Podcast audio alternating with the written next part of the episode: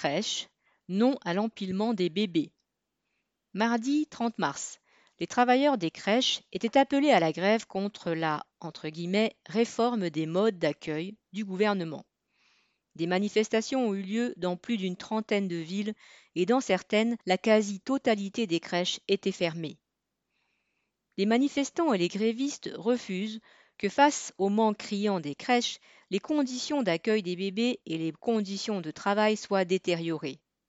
Depuis 2019, le gouvernement prépare cette réforme qui ne vise qu'à faire des économies sur le dos des enfants en l'incorporant à la loi d'accélération et de simplification de l'action publique, entre parenthèses ASAP. Cela fait donc deux ans que les travailleurs de ce secteur sont mobilisés.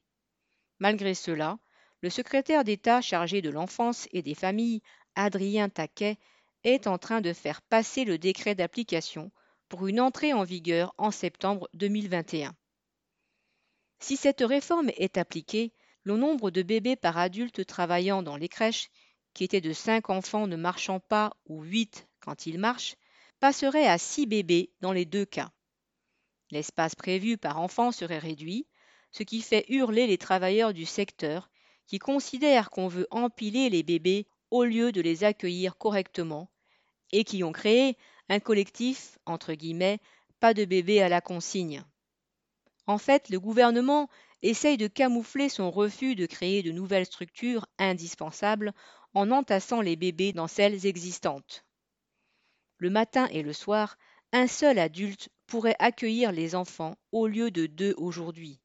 De même, face au manque d'infirmières et d'auxiliaires péricultrices formés, le gouvernement propose de réduire le nombre minimum de travailleurs formés professionnellement exigé pour le bon fonctionnement d'une crèche.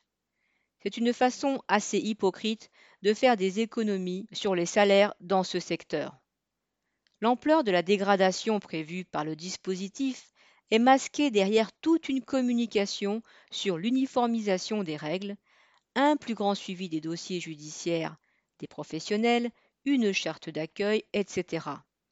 Il ne manque que la création d'un numéro vert pour que les bébés puissent porter plainte. Mais la réalité est bien plus prosaïque.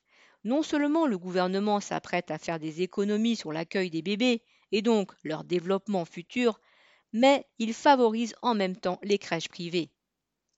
À l'heure actuelle, en comptant tous les modes d'accueil disponibles, crèches, assistantes maternelles, etc., il existe l'équivalent de 58,9 places pour 100 enfants. Et le gouvernement ne prévoit d'en créer que 22 000 en plus, ce qui n'amènerait même pas à 60 places pour 100 enfants. Autant dire que ceux qui protestent contre cette politique ont toutes les raisons de ne pas désarmer. Marion Ajar.